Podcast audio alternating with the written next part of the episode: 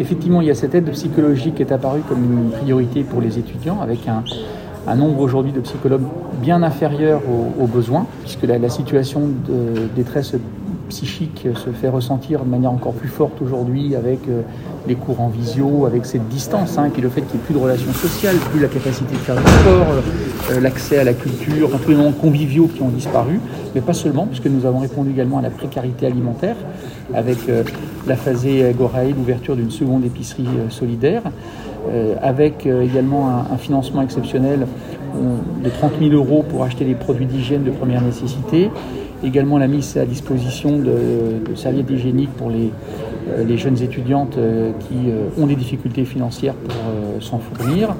Je pense également aux demandes de dérogation que nous avons faites auprès de la préfecture, notamment pour l'accès aux musées et aux équipements sportifs, pour que les, étudiants aient aussi un peu de quoi s'aérer, hein, évidemment dans le respect des, protocoles sanitaires.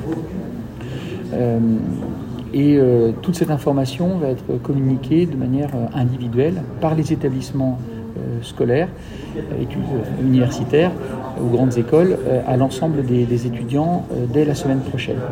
Moi, ce qui m'a frappé, c'est la responsabilité et la gravité avec laquelle les étudiants, les représentants étudiants, qui sont jeunes quand même, hein, mm-hmm. abordent cette situation-là. Mm-hmm. donc oui, on, a mis vraiment les moyens pour les accompagner sur tous les, les volets qu'ils ont bien qu'ils ont bien pu exprimer.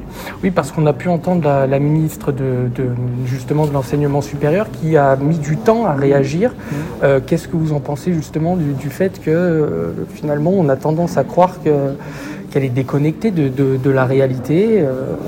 Moi, je pense que les propositions qui ont été faites sont encore à côté de la plaque. Sur des choses très simples, des basiques, par exemple, la, question des produits d'hygiène pour les, les étudiants, elle a promis une mise à disposition au mois de septembre. Euh, elle l'a annoncé au mois de février. Qu'est-ce qui se passe entre février et septembre Quand on est dans une situation euh, urgente, de crise, de guerre, dit même le président de la République, on n'attend pas neuf mois pour mettre en place des, sujets. Euh, vous voyez, ici sur le soutien psychologique, dès le mois de novembre, j'ai écrit au ministre de la Santé, j'ai toujours pas de réponse, sinon le fait que c'est une bonne idée. Et donc c'est la raison pour laquelle on a décidé de la mettre en œuvre, sans quoi je pense qu'il ne serait rien passé de plus.